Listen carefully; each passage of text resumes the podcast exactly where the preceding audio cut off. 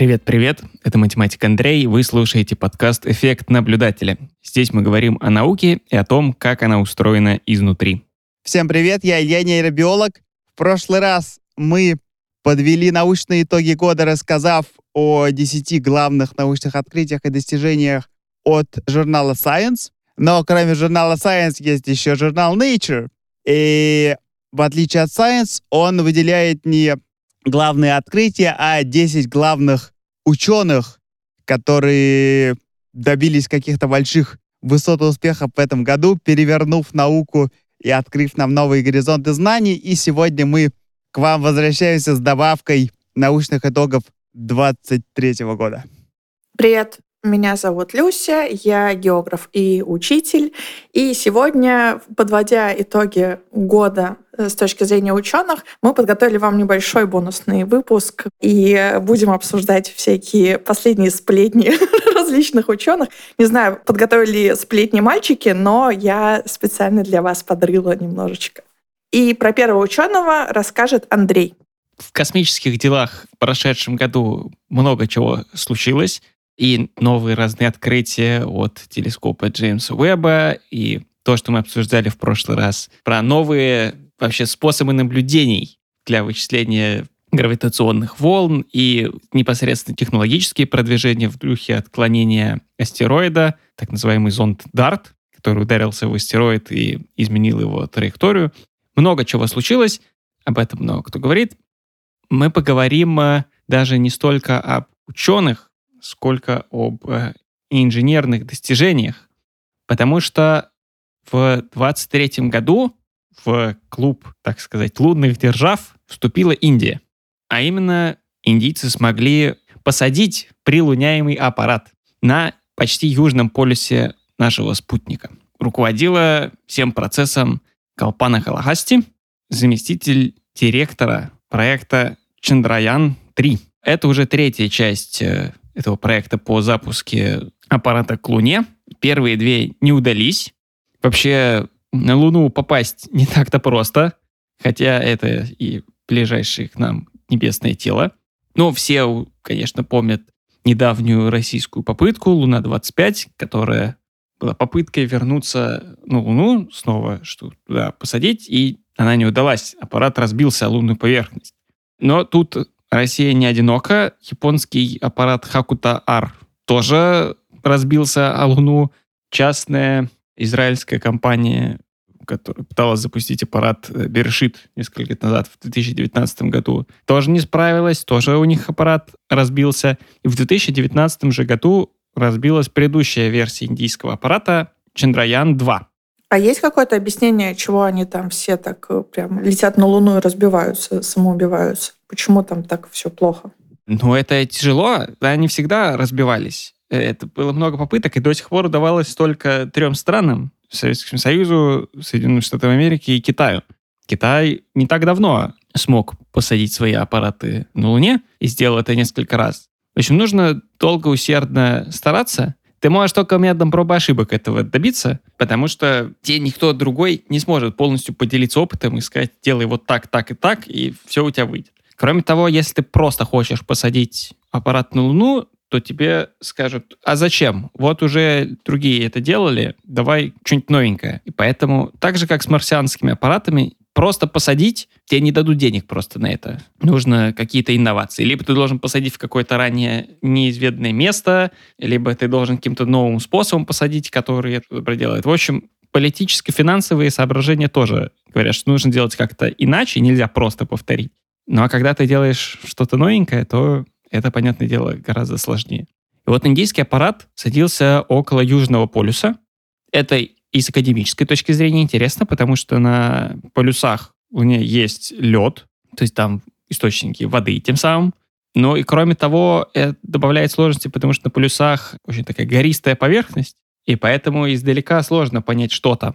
Визуально мы видим только тени, кроме того, там э, иногда бывает освещенностью сложности и так далее, и так далее. В общем, э, непросто. Вот предыдущий аппарат у них разбился в 2019 году, и им сказали, ну, денег вам шибко много не дадим, вот вам очень ограниченный бюджет, давайте продолжайте. У вас, грубо говоря, последняя попытка. Если не удастся, то закроем проект, значит, надо куда-то в другую сторону двигать индийскую науку. А тут еще, понимаешь, пандемия началась. В общем, э, управлять всем этим проектом максимально непросто, но непосредственным руководителем проекта, кто собственно, на месте руководит, а не только ходит по агентствам и, и выбивает денег, то есть заместителем директора, была назначена это самая Колпана Калахасти, которая имеет уже большой опыт. Она раньше руководила проектом аппарата, который вышел на орбиту Марса, Мангельян который был весьма успешен. Ну и она смогла таки организовать э, работу большого количества людей при ограниченных ресурсах. И они очень-очень тщательно все проверяли, потому что у них не было возможности переформатировать аппарат. Им сказали, вы полетите, грубо говоря, на такой же ракете примерно, то есть вы не можете увеличить массу, и поэтому никакой дополнительной избыточности вы там добавить не сможете в свой аппарат. В общем, крутитесь как можете. И поэтому им пришлось, грубо говоря, не переделывать что-то и добавлять э, каких-то вещей, которые позволяли бы в случае, если что-нибудь одно сломается, заменить это другим, а просто делать то, что уже есть, более надежно. Что, конечно, задачу не упрощает. Ну что сказать, им удалось, и в августе их аппарат э, успешно сел на Луну, попрыгал там по поверхности. В предыдущий раз э, как-то очень уж давно аппарат вообще прыгал на Луне, так что это такое технологическое продвижение. Но он не очень долго там продержался, потому что, видимо, ему не хватало энергии. То есть можно сказать, что он допрыгался. Да, э, замерз, темно и холодно. Перестал отвечать на сигналы, но для индийцев это большой прорыв, потому что они теперь могут официально говорить, что да, мы могем. А во-вторых, действительно, все-таки какое-то знание про то, что там на месте, на Южном полюсе Луны находится, теперь есть. Потому что раньше мы могли только с орбиты посмотреть, или с земли что-нибудь попытаться снять, но это, понятно, непросто. А теперь можно вблизи рассмотреть было что-то там, какие-то пробы взять и так далее. Но, в частности, они обнаружили, что там температурные колебания не такие, как ожидалось, что там есть э, какая-то сера и так далее. Ну и что-то необычное засек сейсмограф, но пока что данные еще не до конца обсчитаны. Так что в следующем году, видимо, либо индийцы попытаются что-то повторить, либо, по крайней мере, что-то извлекут еще интересное из данных, полученных аппаратом. Ну, там прикольно было бы, если бы он просто сейсмограф зафиксировал, что кто-то прыгает по луне. И такой, а, это же я был. Ничего нового существовал. Я забираю у тебя эту эстафетную палочку. Ну, передаю микрофон Люси, пусть она расскажет что-нибудь про более близкое к нашей планете. А я расскажу в этот раз про женщину, которую зовут Марина Силва. И я считаю, что это просто образец. Ну, во-первых, это образец сериальности, когда мы встречаем какого-то человека, читаем про него и думаем, блин, надо было бы снять сериал или фильм прямо идеально про андердога, который, значит, не сломался и все преодолел. Во-вторых, я вам советую посмотреть ее фотографии. Она такая в молодости была прям, ух, горячая женщина. Очень красивая, реально, очень красивая. Ну, давайте по порядку. Что мы знаем про нашу героиню Марину Сильву? Она родилась в очень бедной семье в центре э, Бразилии, прямо в дельте Амазонки. У нее было очень много братьев и сестер, и часть из них погибла в младенчестве. И она сама много чем болела и ходила по тонкому льду э, все детство из-за этого. Но в итоге совсем справилась. В детстве собирала латекс на кучуку деревьев, потом пошла в монахини, и там научилась читать и писать тем самым став первым человеком в своей семье, который это умел делать. Но она не остановилась, она поступила в институт, стала историком, на этом она тоже не остановилась и возглавляла все время какие-то движения социальные. То есть она стала первым человеком, который сделал рабочую партию вот в своем муниципалитете. Потом она занималась очень много экологией. В том числе она сотрудничала с Шику Мендесоном. Это такой был очень известный э, герой Бразилии, человек, который занимался экологией и социальным, э, значит, каким-то новшеством, и его убили. То есть э, там какие-то фермеры, которым он мешал. И дальше, если читаешь вот то, что она делала, это все вот очень похоже на какой-то сюжет фильма, потому что она сопротивляется вот этому глобальному желанию человечества вырубить всю Амазонку. Она выбирается, там разные-разные структуры, в итоге выходит на верхушку, становится министром охраны окружающей среды, занимается вырубками, вносит очень много всяких поправок, законов и механизмов реализации, в том числе, например, неочевидное, что вырубки незаконные, но при этом полиция слишком плохо финансируется, чтобы это остановить. То есть она э, очень структурно подходила к решению вопросов, в том числе финансирование полиции в регионах, где происходят вырубки отслеживание вырубок через спутник и так далее. И она сократила очень сильно количество вырубок в лесах. А потом ее так аккуратно попросили удалиться с предистала, потому что очень она была неудобным человеком, когда была министром в первый раз, потому что, сами понимаете, там удобно вырубить лес, накачать топливо, значит, продать топливо. Ну, как механизм уже давно известен, особенно нам, русскоговорящей аудитории, понятно, что схема рабочая, деньги будут структурно поступать в власть, и все будет удобно. А она, значит, с шашкой на голову кричит, что нет-нет-нет, пожалуйста, не вырубайте эти леса. Она сама ушла, ее ушли, потому что президент дал план по развитию региона экологически не ей, а человеку, который занимается стратегическим планированием. Она сказала, ах, так, ну все, и ушла хлопнуть дверью. Потом президент э, ушел, ну, то есть закончился его срок, и дальше некоторое время существовало другое правительство, которое такое о-о-о-о-о, и вырубило просто всю Амазонку. Ну что, до чего дотянулись, то вырубили, а где не дотянулись, там сделали нефтяную скважину и, значит, взяли нефть. И снова все откатилось назад, снова куча вырубок, снова это ничего не контролируется, все очень плохо. И снова возвращается предыдущий президент, с которым она работала, тоже, как интересно, фамилия у него та же самая Сильва, но они не родственники. Вот. Потом, значит, ее позвали еще раз, сказали, ладно, в тот раз мы что-то не докрутили, но в этот раз мы за экологию возьмемся. И сейчас она говорит, что наша цель — это не только вернуться к показателям предыдущего президентского срока, но и улучшить показатели и остановить большое количество вырубок и в целом уменьшить количество добычи полезных ископаемых и уменьшить количество выбрасываемых отходов. То есть в целом сделать так, чтобы не только сами по себе леса были не вырублены, но и чтобы климат как-то немножко притормозил в своем развитии, и леса не умерли сами собой. Потому что если регион станет слишком засушливым, например, или слишком высокая температура, да, слишком жарким, то леса умрут до того, как их срубят, что тоже не хотелось бы допустить. Поэтому такой у нее комплексный подход и очень большая вера в то, что все получится, раз уж у нее получилось стать министром из человека, который первым узнал, что такое читать и писать в бедной семье, то и у всего мира получится не допустить вырубку лесов, и все будет хорошо. Вот такой у нее посыл. А теперь к нам приходит Илья. Теперь э, моя очередь рассказывать про еще одного выдающегося ученого. Зовут его Кацухика Хадяси. Он эмбриолог, японский эмбриолог из университета Осаки. И, как пишет журнал Nature, он переписал правила полового размножения. И заслуга и уникальное достижение Кацухика в том, что он впервые сумел получить жизнеспособное потомство мышей от двух самцов. То есть у мышат получилось два папы и ни одной мамы. Вот, как такой вот, значит, загнивающий Запад, хотя на самом деле Восток. В чем, собственно, суть?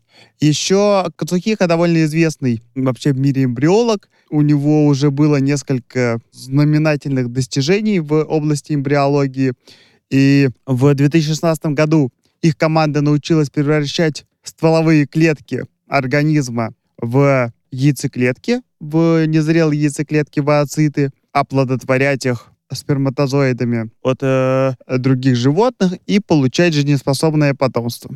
Таким образом, но это была задача более легкая, потому что яйцеклетки, они несут две X-хромосомы, и не так сложно превратить соматическую клетку в яйцеклетку. А вот сперматозоиды, они несут, ну, половина несет X-хромосому, а половина несет Y-хромосому. И вот эта задача достаточно сложная.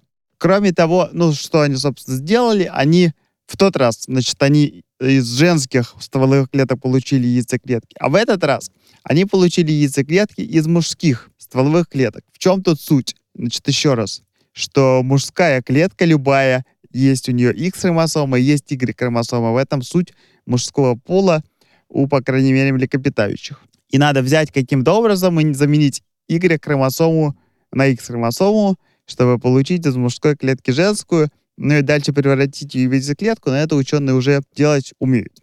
Итак, в чем был фокус? Следите за руками, так сказать. Они взяли клетки из э, хвостов мышиных и сначала обычные соматические клетки, клетки то ли кожи, то ли крови, я не помню, и превратили их в стволовые клетки. Это уже не новая методика, за которую в 2012 году дали Нобелевскую премию. Тогда было много шума, что мы можем взять клетки, любые клетки, там кожи, из волоса и чего угодно, превратить их в стволовые клетки. Это большое достижение для всякой регенеративной медицины, что как бы идея регенеративной медицины, что мы можем взять у человека его клетки и вырастить ему его собственную почку, печень, а в идеале сердце там, и любой другой орган.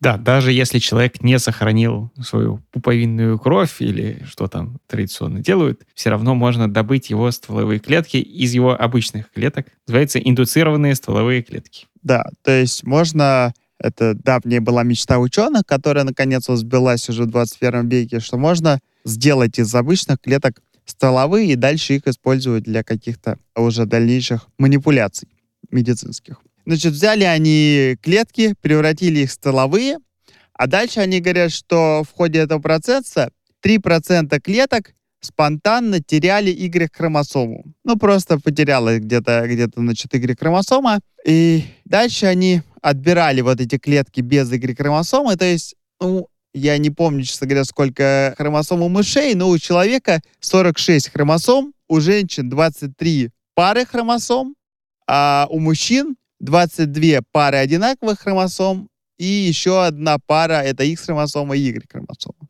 которые как бы не копии, но пара. Значит, дальше есть клетки, у которых вместо 46 хромосом осталось 45, одна Y-хромосома потерялась. А дальше в ходе клеточного деления, так как у нас хромосомы все парные, они расходятся к двум дочерним клеткам. Ну, не в ходе деления именно половых клеток яйцеклеток и сперматозоидов. И таким образом у нас сперматозоидов всегда половина сперматозоидов несет X-хромосому, половина сперматозоидов несет Y-хромосому.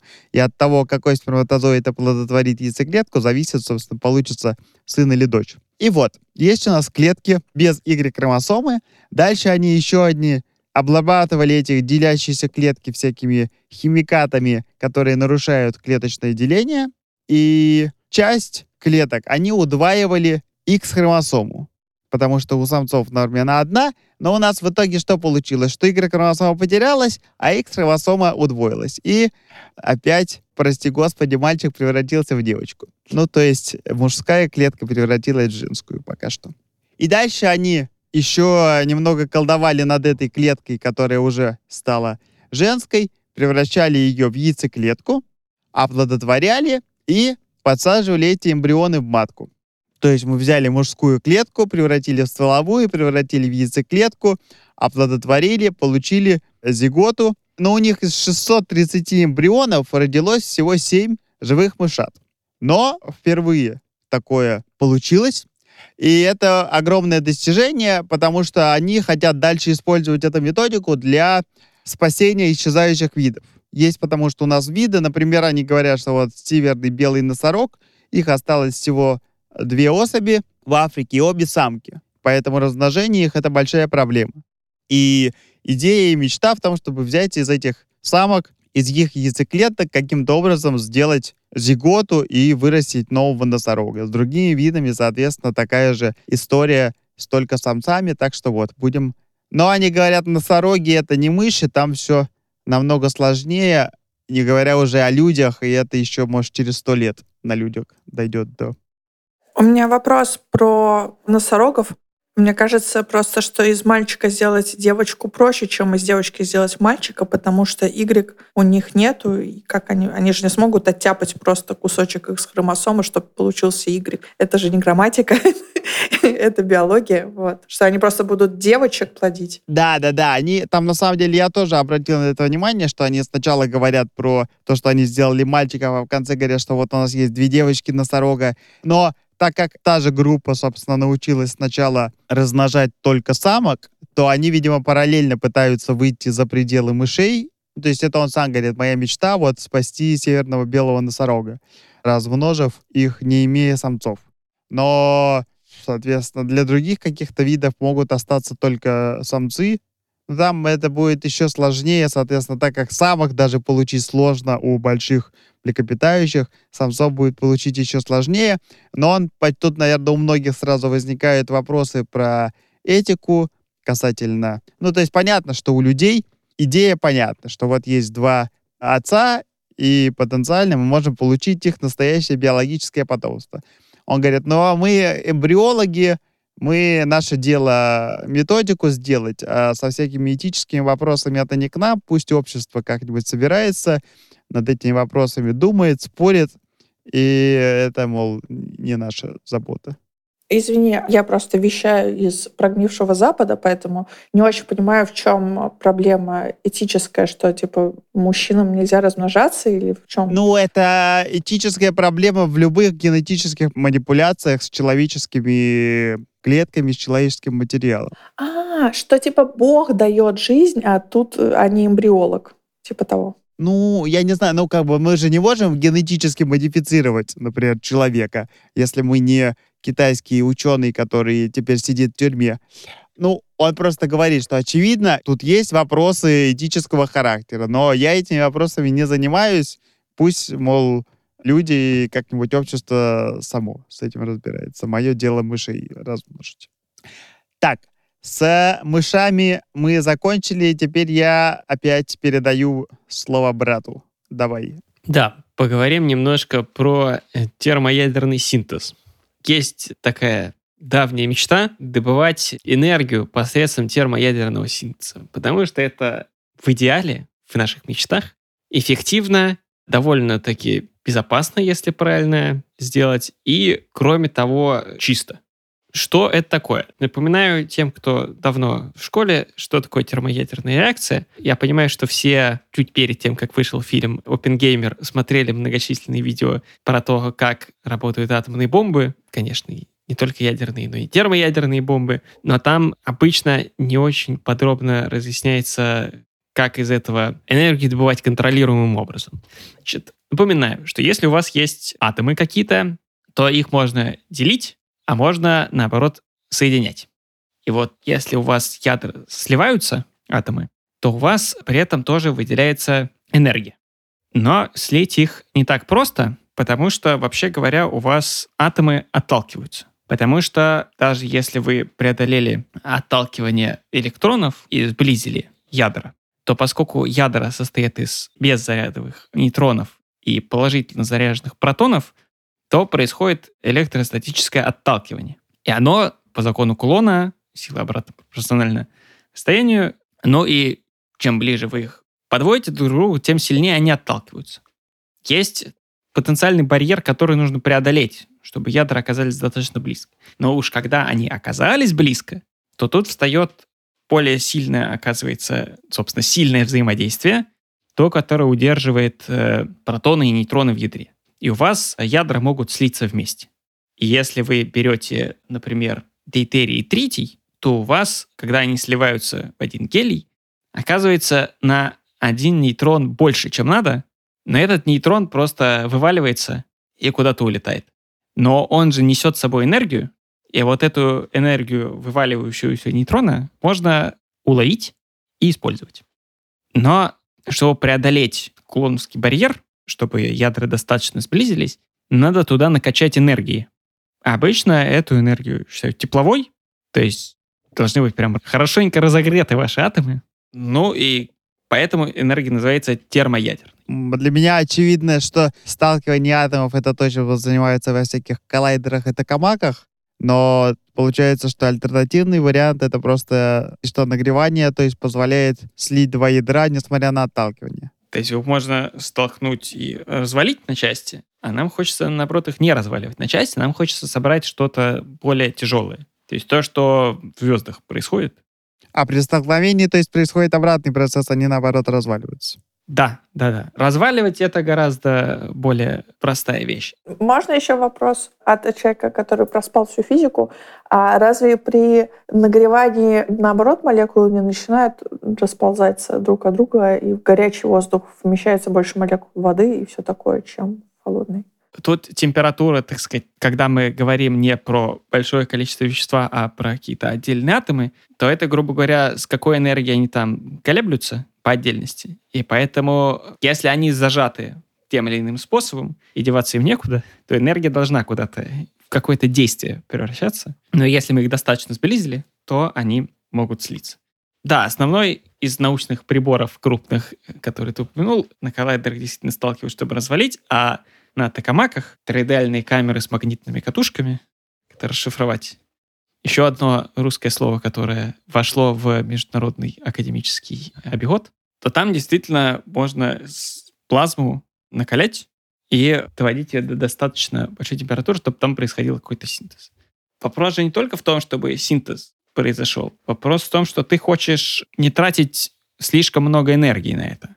Потому что если ты потратил много энергии, получил меньше, чем затратил, то это, конечно, очень интересно для научных исследований, но с практической точки зрения не очень понятно зачем. И вот э, то, что произошло, это, наконец, удалось э, перейти этот барьер получения большего количества энергии, чем э, было затрачено. Вообще говоря, впервые это произошло еще в 22 году, в декабре, в американской лаборатории Livermore Rollins Laboratory. Там удалось в декабре 22 года произвести термоядерный синтез из дейтерия и трития и получить при этом больше энергии, чем было затрачено. Но дальше возник вопрос, удастся ли это повторить. И ответ э, «да, удается». Собственно, почему мы об этом и говорим. Андреа Лин Критчер, которую часто называют Энни Критчер, такой американский ядерный инженер, которая руководила вот этой серией экспериментов по термоядерному синтезу с получением энергии. Она действительно смогла разработать правильную схему устройства, которая дает на выходе больше энергии, чем было затрачено. Значит, давайте попытаемся понять, какой масштаб сейчас. Когда им в июле удалось повторить термоядерный синтез, схема была такая.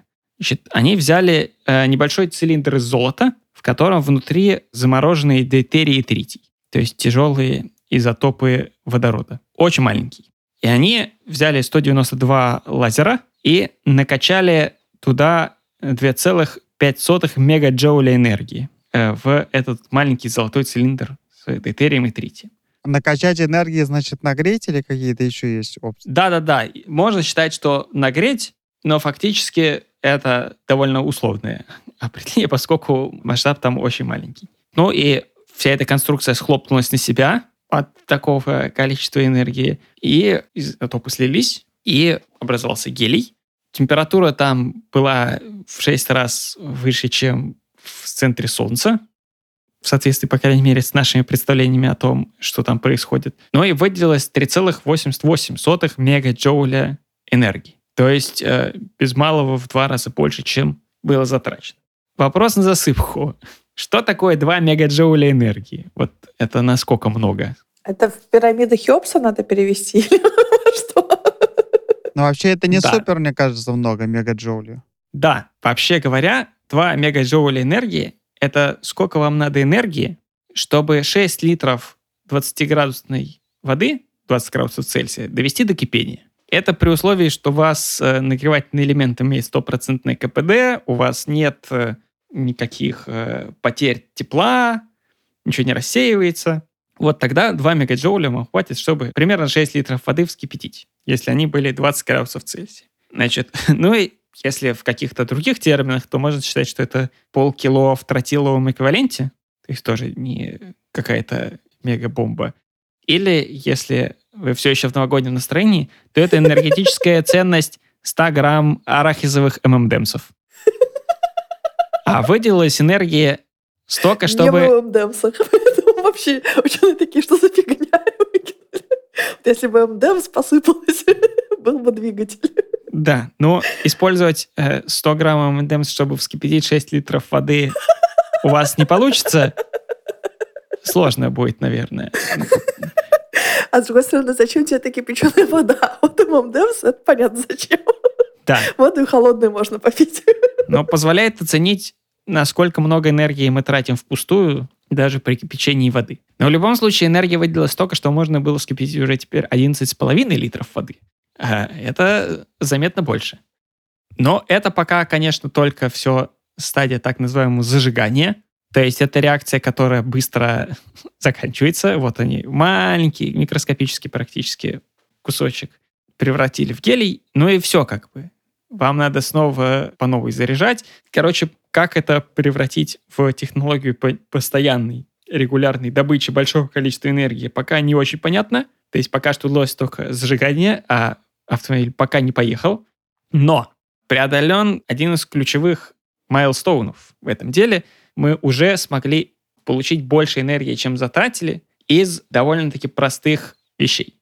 Потому что термоядерный синтез в том виде, в котором мы его себе воображаем и планируем, он э, не требует э, ископаемого топлива, он не требует добывать уран и обогащать его. И вообще все, что требуется на самом деле, это просто аккуратно добывать тяжелую воду. А в океане тяжелой воды много, потому что солнце светит, и энергия, которая солнечная, достаточно много производит э, тяжелой воды в океанах. Поэтому, грубо говоря, у нас весь океан — это источник энергии. Но не в смысле приливов-отливов, а в смысле, что можно извлекать оттуда тяжелую воду, из тяжелой воды извлекать дейтерий третий, и уже из них дальше извлекать много энергии посредством термоядерного синтеза. До практики еще далеко, но, по крайней мере, видно, что мы движемся в правильном направлении и не топчемся на месте.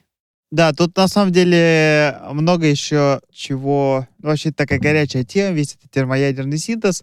И как и обычно бывает физика, и тут, может быть, не все из этого рассказа понятно. Я думаю, что нам стоит задуматься про еще один какой-нибудь выпуск про ядерную физику, элементарные частицы и все такое прочее, потому что мы говорили об этом только на заре нашего подкаста с Андреем Сериковым когда-то давно в третьем выпуске.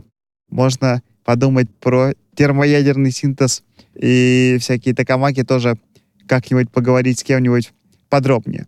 Я, значит, тогда обратно перескочу с физики на медицину. Два следующих моих рассказа, они пересекаются с э, тем, что мы рассказывали в прошлом выпуске. Тут есть пересечение между списками у Science Nature, потому что следующая ученая — это Светлана Мойцов, которая внесла значительный вклад, ключевой вклад в то, что привело к разработке Азимпика и Вигови, о которых я рассказывал в прошлый раз, потому что именно Светлана Мойсов стояла у истоков открытия GLP-1, гормона кишечника, который стимулирует выработку инсулина поджелудочной железой при попадении пищи, из которого потом Новонардинск и Эли Лили сделали свои лекарства для лечения диабета и ожирения. Но как это, к сожалению, часто случалось и до сих пор случается, хотя это сейчас все лучше и лучше,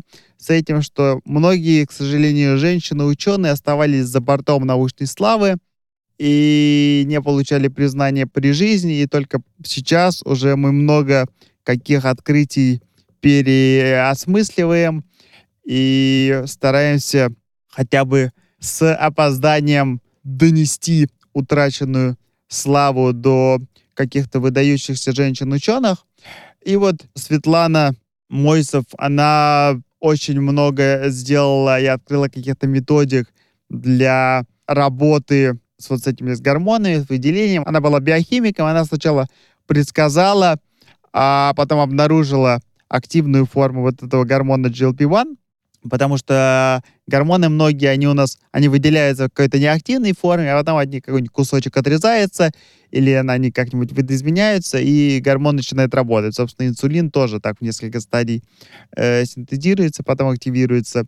Вот, кроме того, она создала антитела к GLP-1, А я упоминал вроде в прошлый раз, что антитела — это очень супермощный инструмент исследования, потому что антитела, они совершенно космически специфичны. Можно сделать антитела к любому белку и даже к любой более мелкой молекуле, потом мы можем вот как-то их окрашивать, срезы или определять белки. То есть это такая рутинная, но очень мощная методика биохимическая. И она стояла вот у истоков экспериментов, что именно GLP-1 снижает уровень сахара в крови, и в результате это может использоваться для лечения диабета. Но Светлана Мойсов, она пока жива и здорова, именно она сама начала борьбу за свое мировое признание уже недавно, где-то в 21 веке когда она по-прежнему работала. Она тогда в 80-х работала в Массачусетской больнице, где активно шло изучение GLP-1. И так как сейчас ее открытие приносят по оценкам вот этой вот Ozempic и Wegovy приносят компании Novo Nordisk миллиард долларов в месяц, но никаких прав на патентов у Светланы нет. Ей не присудили никаких премий, и ее признание только начинается. И вот в 20-х годах значит, Cell и Nature опубликовали специальные статьи, и даже заметки, такие, знаете, примечания в публикациях есть, что вот там раньше мы, мол, не упоминали Светлану, а сейчас вот мы исправляемся. И в 2023 году, вот в этом прошлом уже году, Science рассказал, рассказал ее историю. Тут несколько напрашивается параллели с Розалинд Франклин, забытой матерью ДНК. Она была рентгенографом, кристаллографом, по рентгенограмме которой Фрэнсис Крик и Джеймс Уотсон определили структуру ДНК, и тоже только недавно началось активно как-то говорить вслух научное сообщество о непризнанной роли Розалинд Франклин в открытии ДНК и в других, на самом деле, биохимических достижениях. Так что Светлана молодец, она сама начала бороться за свое признание. Надеюсь, что еще много у нее на этом пути получится. Я хочу добавить, как одна из немногих женщин нашего подкаста, которая занималась наукой, что я достаточно рано решила, что я буду ученым-биологом, и пошла сразу честно призналась во всем родителям, на что матушка мне сказала, что женщин ученых не бывает. Вот все, как бы нет такой вакансии, иди-ка ты, Люся, чем-нибудь другим займись. И я, как э, нормальный ученый, пошла, провела некоторые исследования, но я была очень маленькая, а интернета тогда не было, поэтому я нашла, знаете, такие были тонкие тетрадки, клеточку, линеечку, и на них зеленые такие, на них э, печатали всяких ученых там в начале для вдохновения. Вот. И я нашла такую тетрадочку с Ковалевской, Софи, и такая, вот, мама, смотри она женщина, и она ученый. И поэтому я очень считаю важным в целом сообщать о женщинах-ученых, э, чтобы те девочки, которые сейчас маленькие, и их мамы, слушая вот это все, в целом знали, что существуют женщины-ученые, и это надо э, не прекращать, а развивать, э, вот, и что все мы равны, и у всех есть шансы открыть что-нибудь новенькое. И дальше я продолжаю наш рассказ про энергичных женщин. И следующая героиня — это Элени Меривилли. Это заместитель мэра Афин. И тоже ее история очень-очень интересная, потому что тоже она занималась антропологией. Она вообще была вне вот этой какой-то экологической политической тусовки. Живя в Греции, она увидела, как горит национальный парк, и что нет никакой информации, что делать, куда бежать, э, и что делать, чтобы этого не произошло, и что делать после того, как это произошло. То есть, ну, как бы лес горит и горит. Она очень возмутилась, и как она сама вспоминает, что каждый э, человек, который сейчас активно занимается защитой окружающей среды и борется с глобальным потеплением, в какой-то момент просто просыпается и понимает, что это глобальное потепление произошло, что вот оно уже происходит, это не то, что будет в будущем, это то, что происходит сейчас. И для нее это был вот этот пожар, такой момент ее прозрения, она бросила все свои дела и ушла в политику. Она такая, нету методичек, что делать, я сейчас это сделаю. Мне кажется, это очень важно в какой-то момент всем нам, когда сталкиваешься с тем, что не существует, просто пойти и сделать, чтобы оно существовало. И она занимается всякой политикой, в том числе она занимается городскими парками. В целом весь смысл того, что она делает, это создание городов, устойчивых к глобальному потеплению. Потому что в городах это сказывается очень сильно, очень сильно чувствуется. У нас полно асфальта, мало деревьев, мало каких-то водных э, значит, резервуаров, поэтому очень-очень жарко. Люди включают кондиционеры, кондиционеры запускают процесс еще сильнее, потому что это и трата энергии, и увеличение температуры воздуха окружающей среды. И поэтому она пытается создать всякие зеленые насаждения, какие-то тени, придумать, что делать с этими пожарами, сообщать людям о том, что есть вообще глобальное потепление. Потому что мы-то с вами тут э, читаем научные журналы в целом понимаем, что происходит, а люди, которые ну, вот просто живут свою жизнь, э, занимаются политикой, еще что-то, они, может быть, не в курсе, что есть глобальное потепление, может быть, они закрывают на это глаза, потому что нефть надо добывать, а тут какие-то глобальные потепления. В общем, она занимается очень большой такой просветительской деятельностью. И в какой-то момент она понимает, что всем миром управляют мэры. Читала такую книжку и говорит, да, так и есть. И она пошла вот как раз заместители мэра Афин, и там вот занималась этими парками, всякими электроавтобусами и прочими инициативами, которые в целом уменьшают выброс СО2 или э, снижают температуру окружающей среды хотя бы локально. И при нее говорят, что это женщина, которая делает невозможное. Вот. Казалось, что это невозможно, а она пришла и сделала. И сейчас она вот вон занимается как раз тем, что борется с этими волнами потепления и придумывает какие-то устойчивые структуры, которые существовали бы в городах и не разрушались бы, а наоборот помогали бы людям находиться в какой-то прохладе в момент э, жары, а сейчас с каждым годом все жарче и жарче. И возникла проблема, что люди начинают умирать чаще, потому что слишком жарко. То есть это жара не является напрямую, она не убивает людей напрямую, но опосредованно через их обострение хронических заболеваний э, увеличивает смертность. И вот чтобы этого не было, нужно что-то делать. Вот такая вот интересная женщина.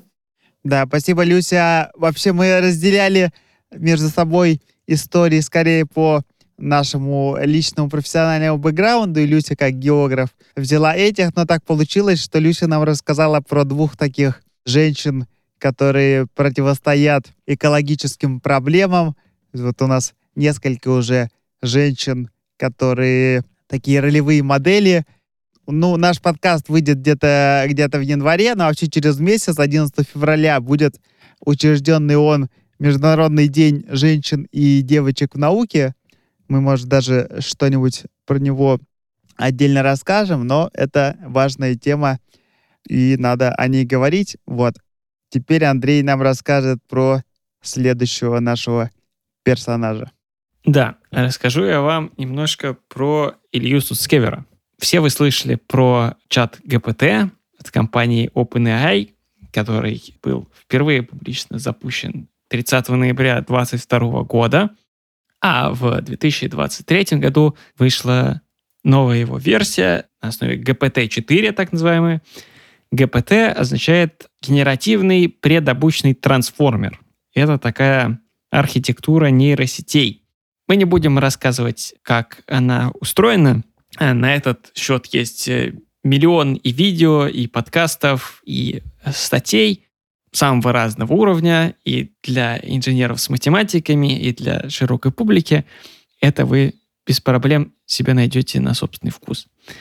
Немножко расскажем про контекст, почему это важно, почему важно поговорить именно про Илью Суцкевера. Это стало важно в контексте увольнения одного из сооснователей компании OpenAI, Сэма Альтмана, из компании и последующего возвращения самые разные там происходили кривотолки, что же там на самом деле произошло, все друг другу уезжали, говорили, а вот я уйду в эту компанию, а вот я сделаю то, я сделаю это, если вы его не вернете, наоборот, или наоборот, надо его уволить окончательно и никуда не возвращать. В общем, сложная, запутанная история. Тоже про это много чего написано и сказано. Не будем повторяться.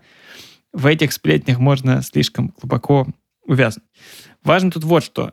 Сэм Альтман, один из основателей, это скорее такой антрепренер, предприниматель, который старался, наоборот, компанию OpenAI сдвинуть в сторону зарабатывания денег. Потому что, вообще говоря, компания была создана и, собственно, называется э, некоммерческой, не для извлечения прибыли предприятия, а чтобы развивать искусственный интеллект, машинное обучение и так далее, как они это формулировали, на благо человечества. И вот э, в числе сооснователей, кроме антрепренера Сэма Альтмана, был еще специалист по машинному обучению Илья Суцкевер, который не антрепренер, а как раз ученый. И он, собственно, и стоит за успехом всей этой системы, потому что именно он протолкнул в компании, что надо эти вот системы вроде чат КПТ, чат-боты и их аналоги делать на основе схемы КПТ, на основе трансформеров, поскольку успех этой архитектуры, вообще говоря, не был предрешен заранее. Там есть много разных схем, которые можно было пробовать, но вот у него чутье такое, что надо было делать именно эту схему, и они действительно ее применили, и каждый может сам оценить, насколько чат ГПТ хорош, насколько он разумно отвечает на разные вопросы, помогает программистам и так далее. Ну и вообще много разных схем теперь и другие компании тоже развивают. В общем, действительно случился большой прорыв. Илья Суцкевер не только этим знаменит, он один из соавторов статьи про нейросеть AlexNet совместно с Алексом Крыжевским и своим э, руководителем научным Джоффри Хинтоном, которая является одной из самых влиятельных работ вообще в области глубокого обучения и компьютерного зрения. Она в свое время выиграла такое соревнование по распознаванию картинок ImageNet. И вообще реально одна из самых цитируемых статей в области машинного обучения. Вот она в 2012 году вышла, и у нее на данный момент 147 тысяч цитирований. В 2023 году это примерно 50 цитирований в день. То есть каждый день выходит 50 научных статей, которые ссылаются на эту работу. Сами можете оценить, насколько это влиятельно. И кроме того, раз уж мы говорим, что надо прислушиваться к мнению этого человека, раз он обладает каким-то чутьем и интуицией, рекомендую обратить внимание на то, что он много внимания уделяет вопросам безопасности э, искусственного интеллекта, так называемый AI Safety and Alignment. То есть э, не захочет ли искусственный интеллект общего назначения, когда появится, иметь свою повестку и делать не то, что мы от него хотим, а то, что он сам хочет или как-то э, творчески понимать, э, чего мы у него просим. Ну, или переработать весь мир на скрепки, если мы попросим его сделать много скрепок. Ну, или как в «Я робот», уничтожить все человечество с тем, чтобы ликвидировать страдания. Вот он много занимается вопросом этой самой безопасности. И как нам, когда общий искусственный интеллект появится, не проиграть ему. Если человек с таким инсайтом этим вопросом внимательно занимается, всем остальным, надо полагать, тоже следует обратить внимание. Так, мы уже близимся к завершению. Осталось три ученых, о которых рассказал Nature. Но на самом деле у Nature этот список называется Nature 10. Но в этом году они написали, что это список из 10 людей и одного не человека, которые добились выдающихся научных достижений, и они именно отдельно вне конкурса дополнительно к этой десятке причисляют чат GPT к главным ученым и вообще действующим лицам а, в науке. Так, следующий ученый это Халиду Тинто. Тут тоже пересечение с прошлым списком, потому что я рассказывал в прошлый раз про новые вакцины от малярии, которые целых две одобрили за последние 2-3 года.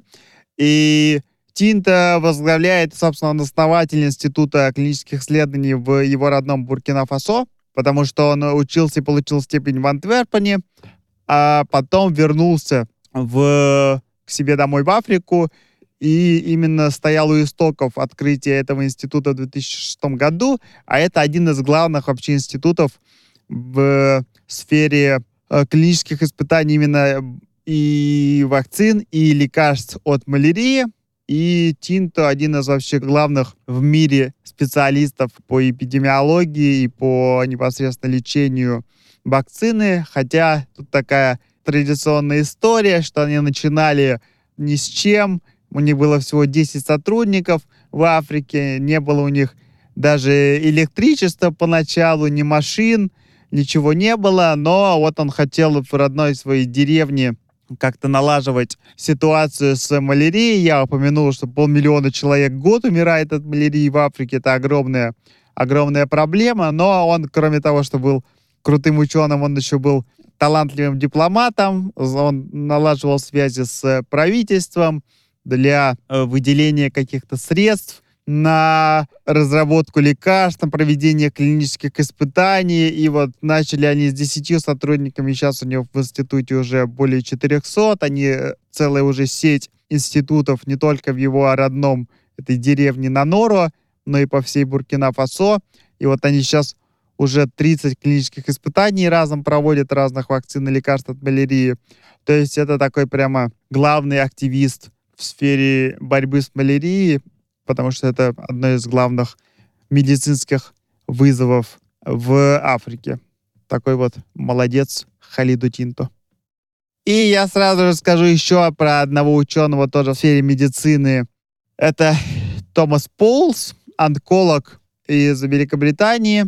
Он работает в больнице Святого Варфоломея и в университете Королевы Марии в Лондоне. Руководит тоже клиническими испытаниями, но на этот раз лекарства от рака мочевого пузыря. Это один из самых агрессивных типов рака и достаточно распространен.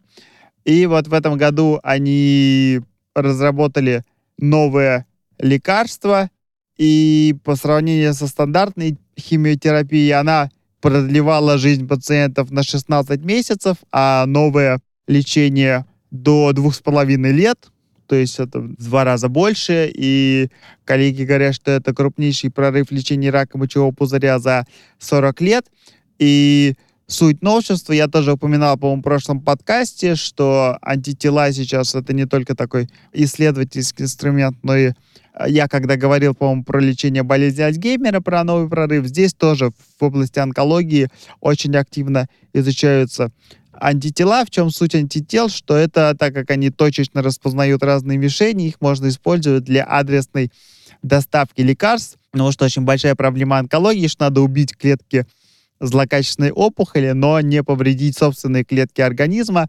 И вот антитела могут помогать распознавать именно опухоль и точечно на нее действовать лекарствами, ну, химиотерапия, что это? Это и есть значит, лекарства, которые химическим путем убивают опухоль, в отличие вот от лучевой терапии, от облучения. И вот они это, FDA разрешила это новое лечение для пока тех пациентов, которым стандартная химиотерапия не помогает, но они надеются, что и для потом на всех пациентов это будет разрешено, вот, потому что Томас очень активно генерит разные идеи. Коллеги отмечают его выдающиеся организаторские способности. Он руководил уже больше чем 20 разными клиническими испытаниями в области онкологии. Так что вот он такой мощный двигатель прогресса в этой области. Ну и тогда Андрей сейчас расскажет про последнего ученого и будем закругляться. Да, вот мы все говорим про успехи, про сделали то, сделали это как все хорошо и замечательно. Важно все-таки не только делать что-то новое, но и корректировать старое. Поскольку если все хвалят только тех, кто сделал что-то новое и замечательное, совершил какой-то очередной прорыв, то очень сильно есть соблазн у других ученых тоже осознанно или не очень подкрутить собственные результаты и заявить о каких-то успехах, которых на самом деле нет. И чтобы отличить настоящие успехи от ненастоящих, нужно, чтобы кто-то внимательно присмотрелся, перепроверил, закопался в данных и так далее. И иногда это прям непростая задача. Вот один из таких людей, которым в этот раз возносит хвалу журнал Nature, это Джеймс Хэмлин. Джеймс Хэмлин занимался вопросом э, сверхпроводимости, то есть э, ситуации, в которой ток течет по проводам без сопротивления, которая есть такая давняя мечта у человечества найти материал сверхпроводимый при комнатной температуре, ну и не слишком большом давлении. Потому что, вообще говоря, у нас есть много энергозатратных приборов, какие-нибудь там МРТ-сканеры и прочее. И одна из основных вообще самых главных проблем с ними, что поскольку там много тока или он очень сильный, то просто из-за наличия сопротивления электрического, это все очень сильно греется. Ну, очень сложно охлаждать. Либо у тебя прибор расплавится, либо тебе надо снижать его мощность. А снижение мощности снижает его эффективность. И поэтому в ЦЕРНе на коллайдере там эти сверхохлажденные электромагниты, там жидкий азот везде. Короче, куча электричества тратится просто на охлаждение. Не, собственно, на работу устройства, а буквально на охлаждение. Поэтому всем очень хочется сверхпроводимость при какой-то не слишком низкой температуре и при не слишком большом давлении. И вот как раз в том году сильно нашумело заявление и статья в Nature про то, что найден таки сверхпроводящий материал, который обладает такими свойствами при комнатной температуре. Но герой наш, Джеймс Хэмлин, он к этому внимательно присмотрелся и заметил, что похоже на историю, в которой он сам участвовал, поскольку он, будучи аспирантом, тоже какие-то похожие вещи обнаружил, материал, который как будто бы сверхпроводим, а ему руководитель сказал, ты погоди радоваться, присмотрись внимательнее. Вот он присмотрелся внимательнее, и оказалось, что действительно нет. Показалось. Нет на самом деле там сверхпроводимости. А вот этот товарищ, который в Nature статью написал, он уже пару раз до этого тоже заявлял, что сверхпроводник э, нашел, и каждый раз его разносили. А он все продолжает и продолжает, а поскольку все очень хотят, чтобы он нашелся, то журналы научные тоже продолжают это дело публиковать. Но действительно, надо же как-то выбивать э, из мироздания бабосы во то, что наука там не застряла, а продвигается в этом направлении. Не просто так в качестве туда деньги без какого-либо результата. Потребовалось не раз и не два Джеймсу Хэмлину внимательно изучать, что там э, товарищ Ранга Диас, его зовут, э, писал, какие он эксперименты ставил.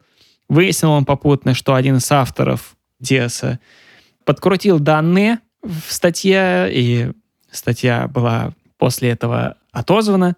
Это еще про предыдущую аж э, попытку заявить об обнаружении сфер проводника комнатной температуры. Ну и в этот раз тоже ему удалось, проверил аккуратно данные, и выяснилось, что тоже все там не очень чисто, и на самом деле сверхпроводник пока, как и ожидалось, не обнаружен.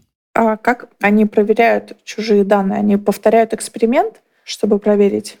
Ну, во-первых, многие группы действительно повторяли эксперимент, но э, там штука такая, что это некоторая керамика, и она очень чувствительна к процессу производства, и поэтому даже если все детали рассказаны, как это делается, повторить бывает очень непросто. То есть, может быть, сам техпроцесс как-то чуть поменяешь, и у тебя уже ничего не выходит. Поэтому повторить экспериментально тяжело с этими сложными материалами. Поэтому они смотрят на данные. И если там обнаружены статистические аномалии в данных, которые свидетельствуют о том, что там какая-то была нечестность, а э, человеку обычно очень тяжело подкрутить данные так, чтобы не оставить никаких следов подкрутки, потому что ты можешь подкрутить, учитывая какие-то возможные проверки, но тогда придумают другие проверки, которые ты не предусмотрел. Поэтому, как ни старайся, все равно получить честные данные, похожие на честные, можно только честным образом. Манипуляции не пройдут. Но требуется много усилий, чтобы эти манипуляции обнаружить.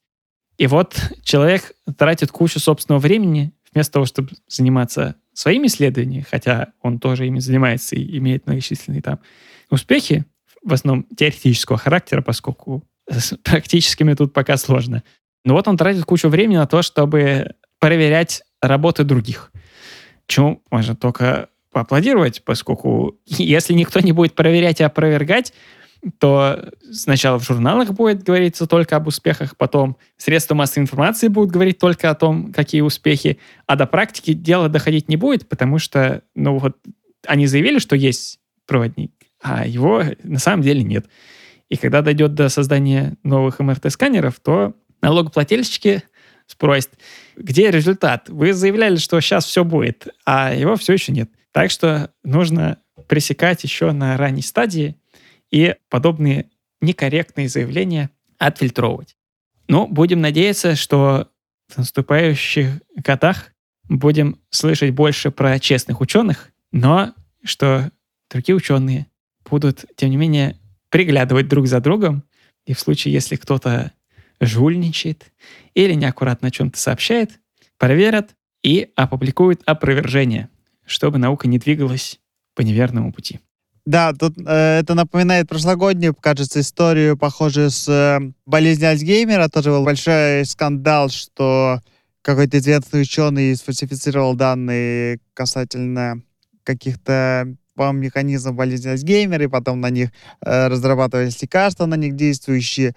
На это, собственно, нацелена система peer review, то есть когда ученые публикуют статьи в научных журналах, эти статьи проходят рецензии у других ученых. Что статья, которая пришла в журнал, она посылается кому-то из, из других ученых. Ученые делают это все бесплатно, и это большая проблема, потому что журналы зарабатывают на этом кучу денег, ученые ничего не получают, и рецензентов найти все сложнее и сложнее, но зато эта система хоть как-то уберегает науку от фальсификации, потому что есть такая штука publication bias, что журналы гораздо охотнее публикуют, и рецензенты гораздо охотнее принимают публикации, рекомендуют публикации положительные данные, когда что-то ученые нашли, чем отрицательные, ну, в кавычках отрицательные данные, когда мы что-то сделали и как бы не нашли каких-то отличий, не нашли какого-то эффекта. Я тоже сам с этим сталкиваюсь. Да, ученые, к сожалению, живые люди. Иногда кто-то не может справиться с соблазном что-то жульничать ради того, чтобы опубликовать и отчитаться. Вот, такой у нас получился интересный выпуск, еще более многогранный, чем обычно наш подкаст. Собственно, тема занимается, что обозревает науку во всем ее многообразии и различных областях. Тут, не скрою, много историй было, где я так про себя думал, эх, надо вот про это сделать выпуск, надо вот про это кого-нибудь позвать поговорить, про термоядерный синтез, про, значит, какие-то космические исследования, много еще тем, которых, надеюсь, в будущем удастся посвятить новые выпуски. Ну, а пока еще раз с Новым годом. Будем ждать, что нам принесет год наступивший. И до встречи в новых выпусках. Не забывайте ставить большие пальчики вверх, огонечки, сердечки, все знаки отличия, которых мы достойны, рассказывать э, нас своим друзьям и близким, не унывать. Ура! Пока-пока! Пока-пока!